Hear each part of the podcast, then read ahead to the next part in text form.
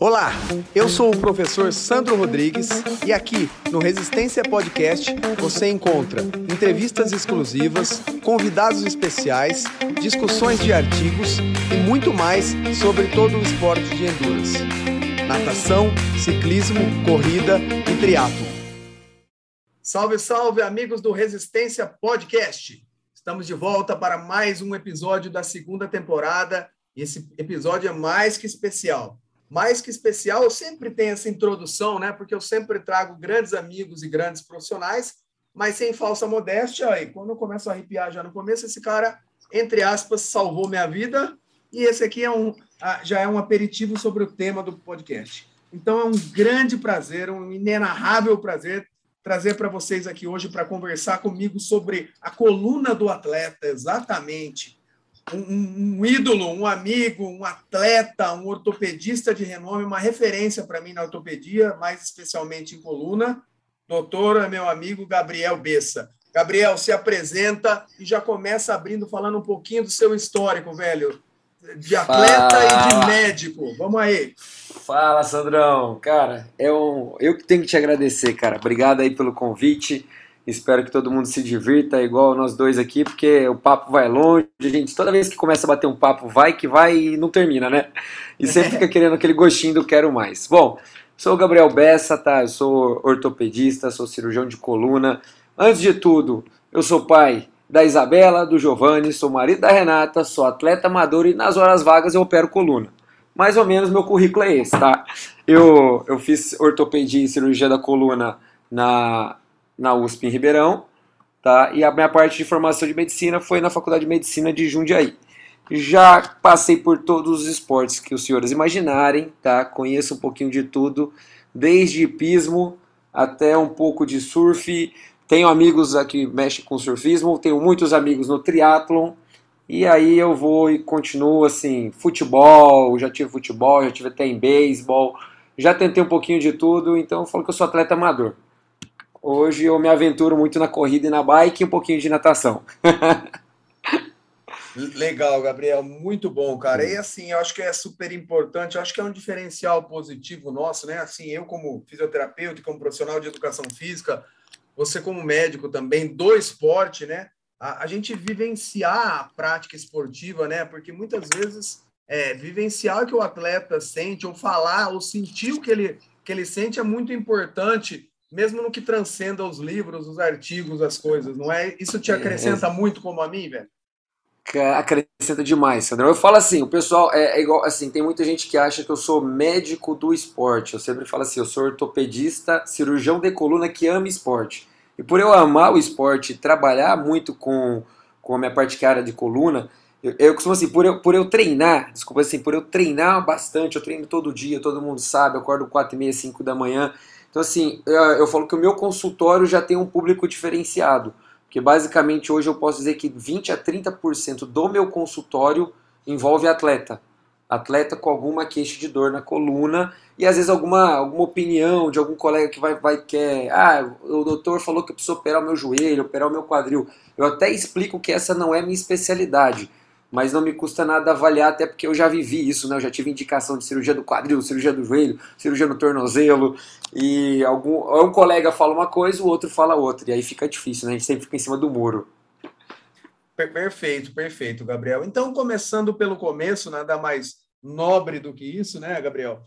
Então, é, eu queria pedir para você, explicando assim o que a gente já falou em off aqui, até para o pessoal que está nos ouvindo não achar que, que é um podcast técnico, então a gente traz ciência de maneira com uma linguagem bem simples. Então tudo que a gente fala aqui, até porque eu trago profissionais mais gabaritados como o Gabriel, tem respaldo científico, mas com uma linguagem que que não só o profissional da área da saúde entenda, mas também o ouvinte, né, o atleta amador, para ajudar essas pessoas. Então, começando aí, Gabriel, explica um pouquinho da, da coluna, da anatomia da coluna, da fisiologia da coluna, como você quer para ficar mais fácil a hora que a gente discorrer sobre o assunto no podcast, as pessoas que ouvem pela primeira vez isso estejam um pouco mais familiarizadas. Como é a coluna nossa?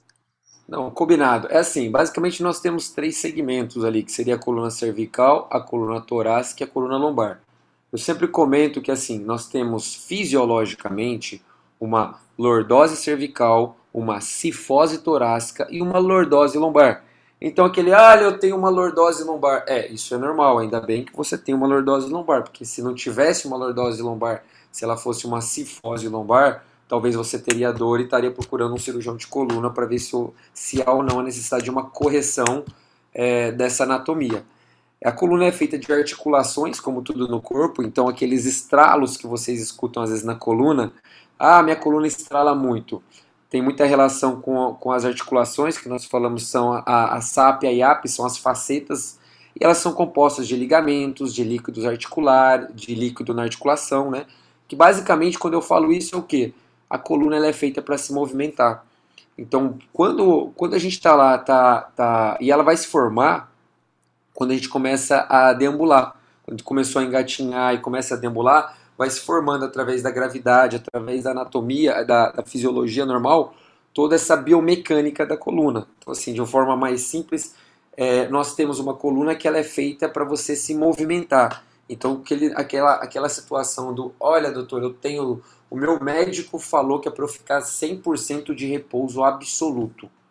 Me desculpa, eu, a chance disso ser verdade só, só se for uma fratura da coluna instável ou se muita coisa ali aconteceu que você não pode movimentar para não ter uma sequela neurológica.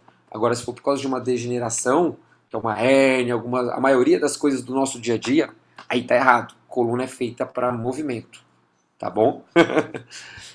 perfeito, Gabriel, perfeito. Então, e aí talvez já, já é, nossa empatia e nossa sinergia já vai por aí, né? Porque muita gente procura o médico para resolver o problema e para mandar fazer hidroginástica ou ficar parado, não precisava ir ao médico muitas vezes, né? Eu quero ter de volta meus movimentos, a minha funcionalidade, é isso?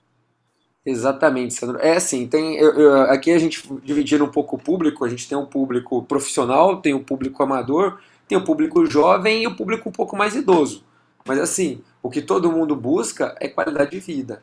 Então é aí que essa é a palavra-chave, qualidade de vida. Até o atleta profissional, ele tem a sua qualidade de vida, ele vive daquilo, ele vive mas o esporte proporciona qualidade de vida. E treinar com dor nunca é a melhor coisa, apesar da maioria das vezes os atletas profissionais treinarem com uma certa dor, uma certa incômodo. Perfeito, Gabriel. Então, assim, aproveitando o gancho que você falou das curvaturas fisiológicas da coluna, né? Você falou da lordose cervical, da lordose lombar e da cifose torácica. Tem um desvio que não é fisiológico, a escoliose. Confere isso e qual a diferença da escoliose para os outros desvios que você citou, Gabriel? É, a, a, é assim, esses desvios que eu citei, eles estão num plano que nós chamamos de plano sagital, que seria você olhar a pessoa de lado. A escoliose está no plano frontal ou coronal, que é um desvio maior do que 10 graus.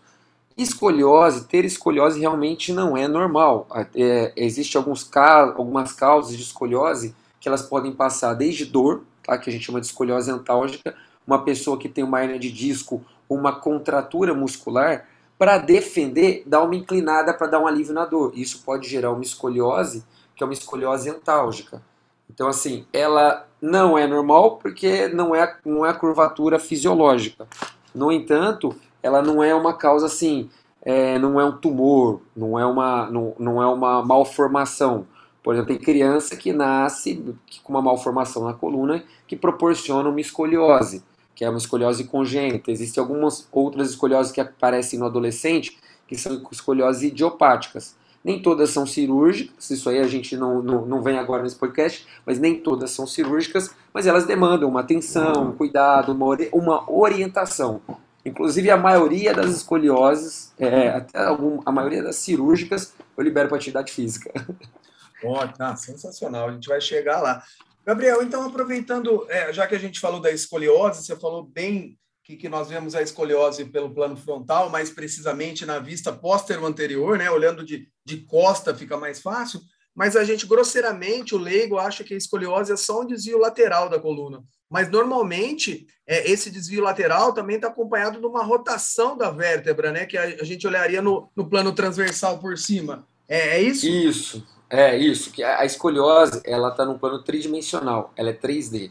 Se a gente pegar o ápice da curva, que é o local que tem maior rotação, é onde a vértebra está mais rodada, você consegue ver que ela, num plano tridimensional, a vértebra inteira está rodada. Tanto é que existe uma incidência radiológica, que é o raio-x, o famoso raio-x, que chama estanhará, que não, não é feito de no, no, no póster anterior, é, simplesmente você tem que ver a posição que está a vértebra mais rodada para fazer uma, um cálculo mais fidedigno. Não é muito utilizada pela dificuldade técnica de se fazer, mas ela existe.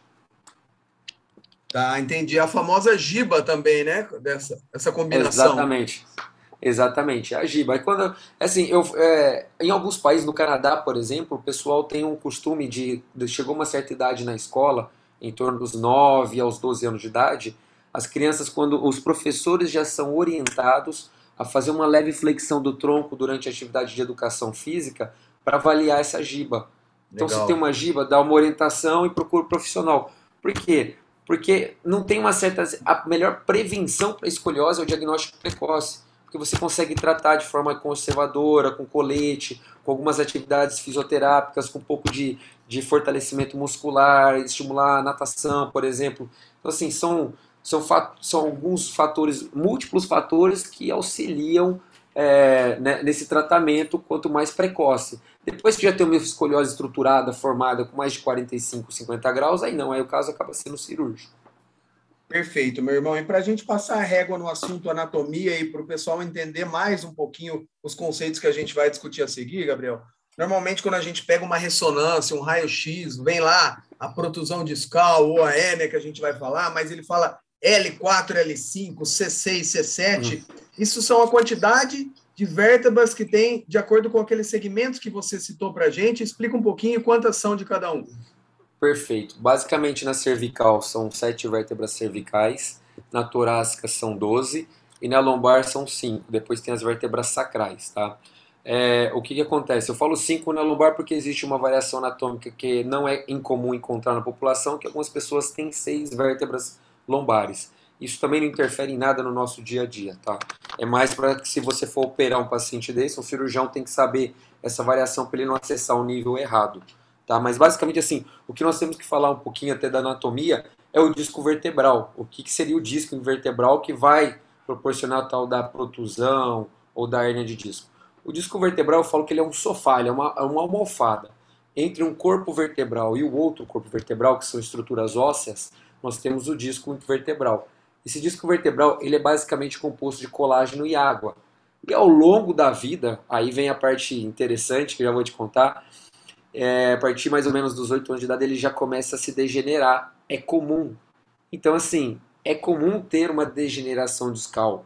Eu, falo até assim, que da mesma forma que, que um, a gente pega um carro na concessionária e utiliza ele ao longo do tempo, vai lá seus 100 mil quilômetros, ele vai degenerar. A partir do momento que você está vivo, está deambulando, a sua máquina vai desgastar. Aí vem a sua manutenção. A do carro você leva na, no concessionário, no mecânico a sua coluna, você tem que fazer atividade física. Mas voltando um pouquinho para a anatomia do disco, é, ele é composto, ele é, ele é uma almofada, então ele tem a capacidade de absorver e distribuir de forma igualitária as cargas. Inclusive, a, aí o pessoal fala assim, poxa doutor, mas qual que é a melhor, a pior, o pior movimento para o disco? O pior movimento para o disco é aquele que você coloca a carga, principalmente movimentos de flexão, ou seja, do tronco, ou seja, quando você está sentado. Estar sentado, você coloca mais carga sobre o disco do que estar em pé. Então, opa, peraí. Entendi. Aí o pessoal fala assim: não, então o meu trabalho que eu fico muito tempo sentado, sim, o seu trabalho que você fica muito tempo sentado, você tem que fortalecer a musculatura do core para você sentar direito. Tem que, então, assim, aquelas pessoas que acham, ah, eu vivo sentado, aí vivo, normalmente eu vivo sentado aquele todo torto, com sem, sem fortalecimento do abdômen, aquilo ali vai sobrecarregar o disco, invariavelmente. Além dele degenerar ao longo do tempo, que aí obesidade degenera o disco, tabagismo destrói o disco e falta de exercício também. Perfeito, Gabriel. E, e, me fala uma coisa, essa maior compressão de, de discal é, por estar sentado é devido a, a, uma mudança na curvatura fisiológica e uma desproporção na, na onde vai as forças do disco, é isso? É assim, é, o, o que eu é assim, o mais fácil de explicar é que é tudo é, que é muito difícil a gente falar muito da, da, Quando a gente fala a parte científica, né? É muito tudo multifatorial. Então, basicamente, você pega uma pessoa que está acima do peso, que não tem um fortalecimento adequado da musculatura, que é aquilo. Quando a gente fala de musculatura, você vai ver, Sandrão, a gente vai acabar misturando um monte de coisa, mas vamos embora. Assim que quando eu a gente gosto, pega quando, quando a gente pega musculatura normal, acho que algumas pessoas já viram aquela musculatura da coxa do triatleta com 70 anos e de uma pessoa com 40 anos que não pratica esporte. Existem algumas imagens de alguns artigos com relação a isso.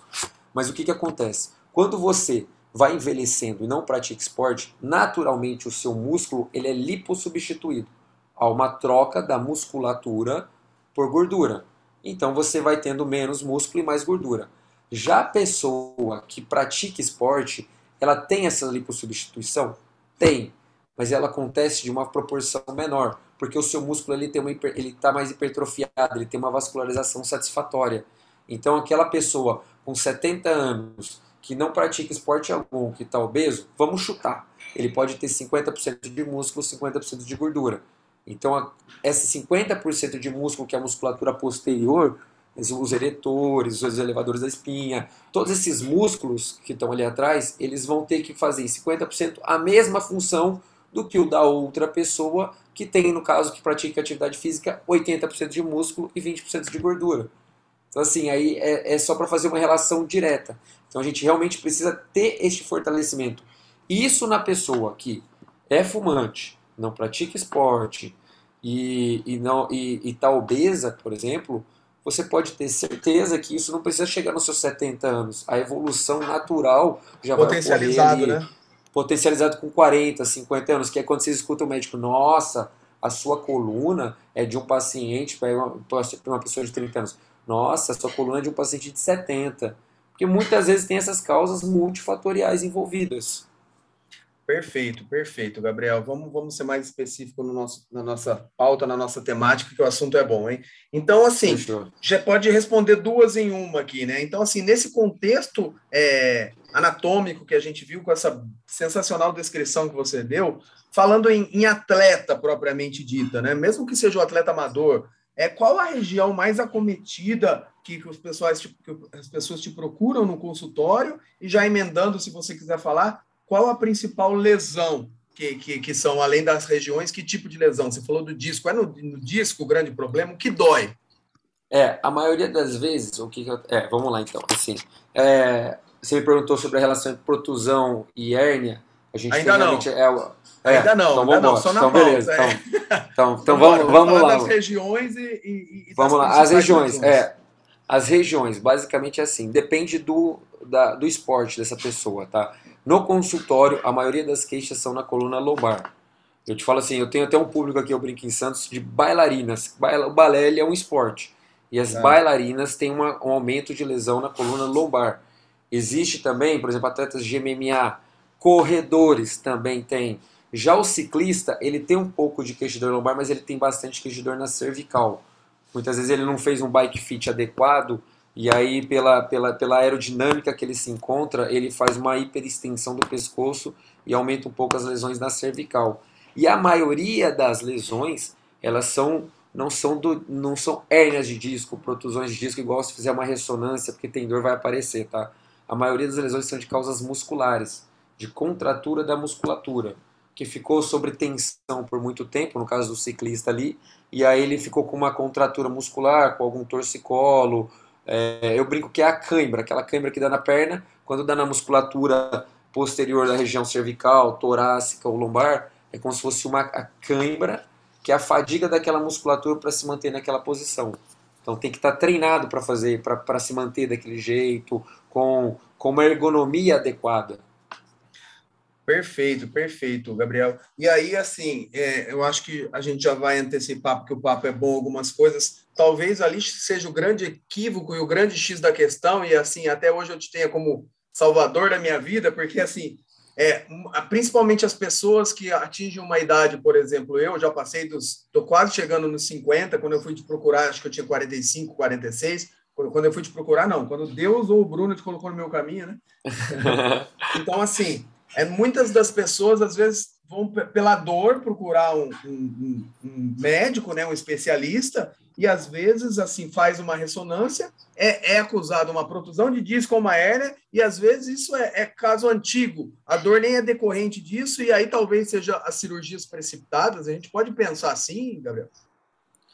Pode. É o que, que acontece? Simple, basicamente, eu, eu costumo falar assim: se, eu tenho paciente hoje de 10 anos de idade com uma hernia de disco gigantesca, tá? Da mesma forma que eu tenho pacientes de 94 anos com diversas alterações na coluna.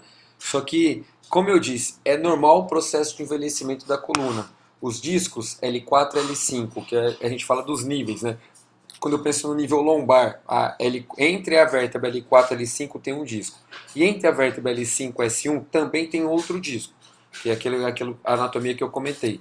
E essa região é a região que mais é afetada porque é a região que mais sofre estresse biomecânico.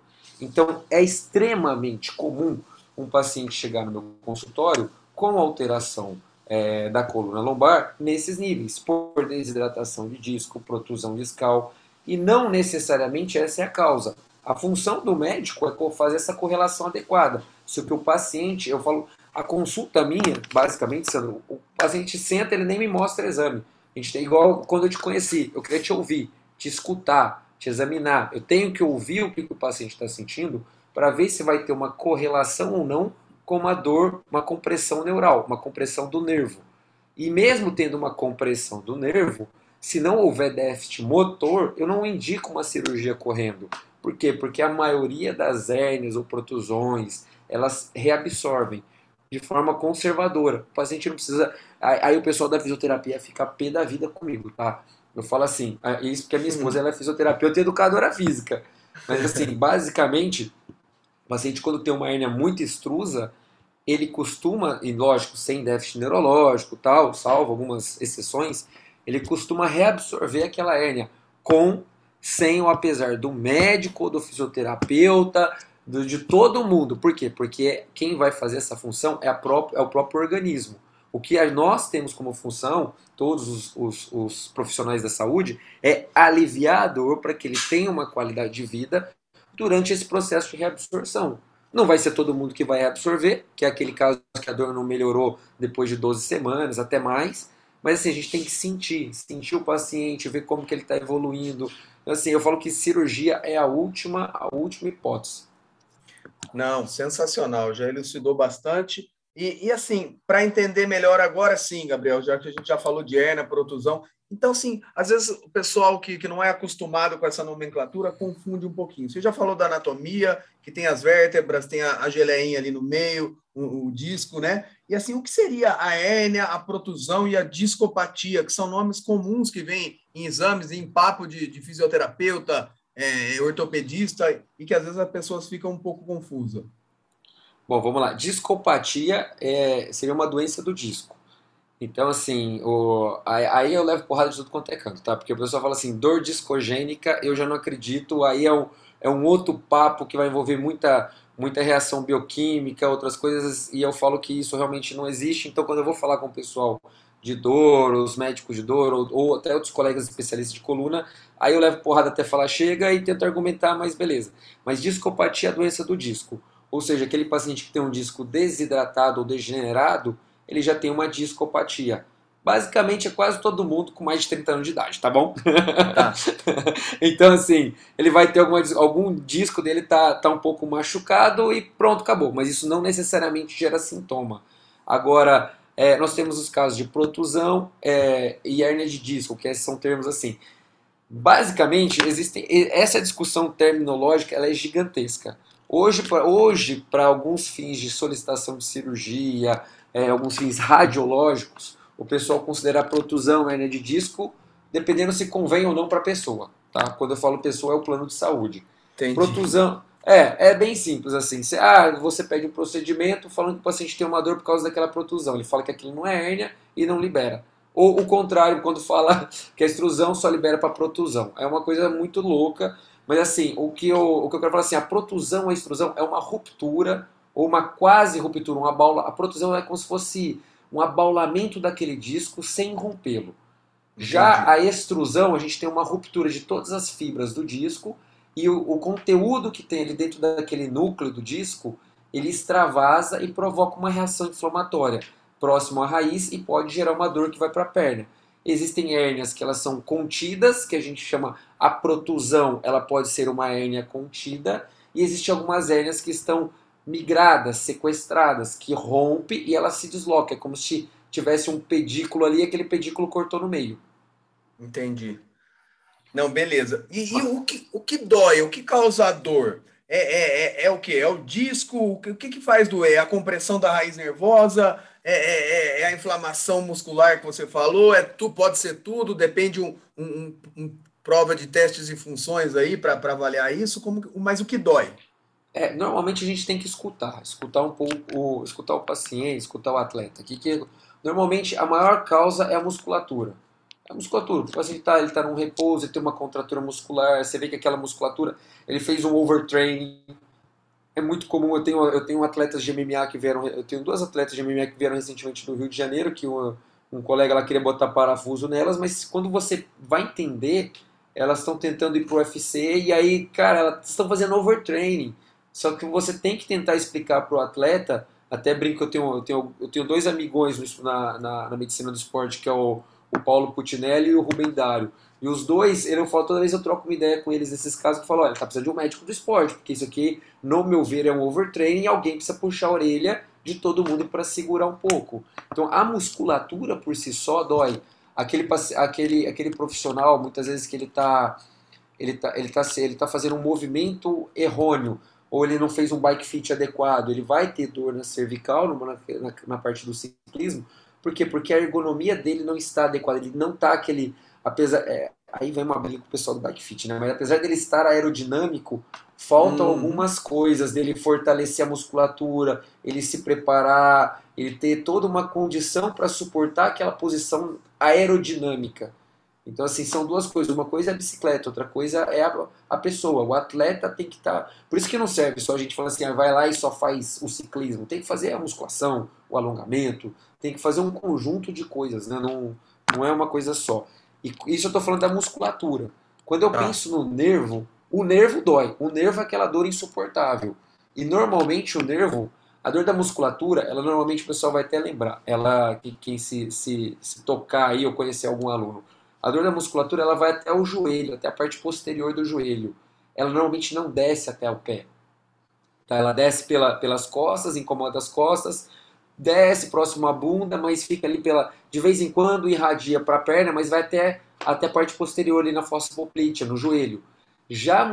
Já a parte da raiz, a raiz dói, meu amigo. Aí vai dor. Porque o paciente que tem uma hérnia com compressão da raiz, ou com uma reação inflamatória ali significativa na raiz, a dor costuma, quando a gente fala dos níveis L4, L5, S1, ela vai até o pé. Ela vai até o pé, incomoda à noite, dá cãibra. Então, assim, ele não consegue fazer um esforço significativo. Ele já teve outras crises no passado.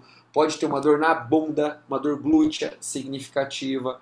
Esse é, é, é um padrão de dor realmente extremamente diferente entre uma coisa e outra. Que é a dor neural, né? O padrão neural dessa dor, não é? Exatamente, isso eu tô falando da lombar. E quando eu falo um pouco, quando a gente fala da cervical, aí vai lembrar, né? Aquela dor que desce, normalmente pega aqui a região do trapézio, vem pro braço, pode parar. Se for, vamos falar assim, se for a raiz de C5, ela para no ombro. Então pensa-se que é doenças do ombro, mas é a raiz de C5. Mas ela tem características diferentes da dor muscular. Ah, a raiz C6, ela desce até o dedão, o dedão da mão. Raiz C7 vai até aqui a região mais da palma da mão. Então, assim, tem essa diferença. E a gente consegue, a função do, do, do especialista é determinar qual que é a raiz que está incomodando e aonde está essa compressão, para ver o que, que ele vai precisar fazer. Tem déficit motor ou não tem. E aqui nós vamos encerrando a primeira parte desse sensacional papo sobre a coluna do atleta com o meu grande amigo, doutor referência Gabriel Bessa. No próximo episódio, nós voltaremos com a continuação desse sensacional episódio.